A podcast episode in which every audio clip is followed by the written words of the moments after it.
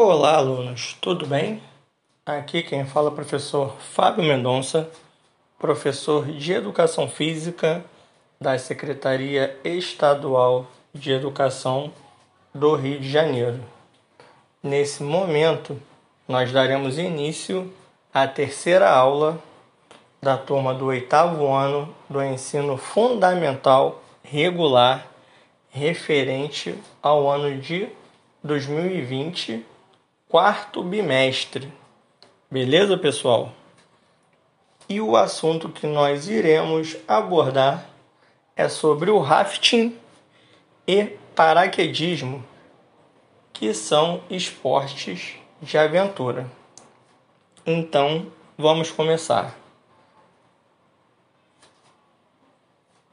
O rafting, o rafting ele é um esporte aquático.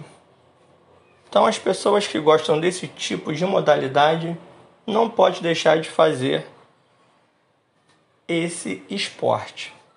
Praticado em botes infláveis que descem corredeiras de rios em meio a uma natureza exuberante às margens. São conduzidos por guias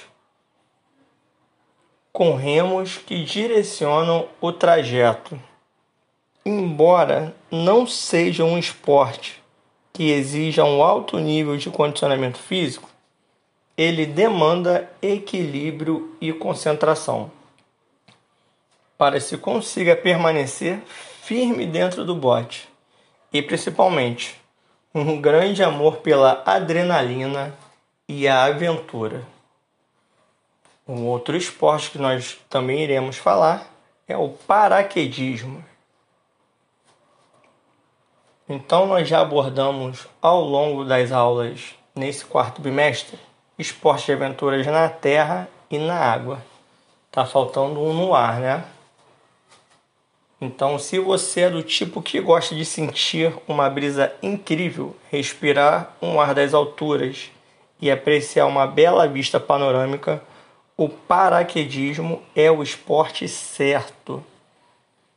Da mesma forma que outras modalidades de voo livre, como o parapente e a asa delta, saltar de paraquedas ajuda a trabalhar a flexibilidade do corpo e a respiração, além, é claro, de proporcionar momentos incríveis de alta adrenalina.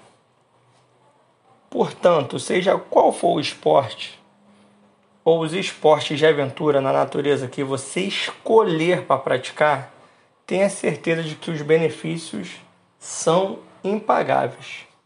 Contato íntimo e real com a natureza vai te trazer um descanso físico e emocional, fortalecimento do seu corpo, trazendo benefícios para a sua saúde de uma forma geral.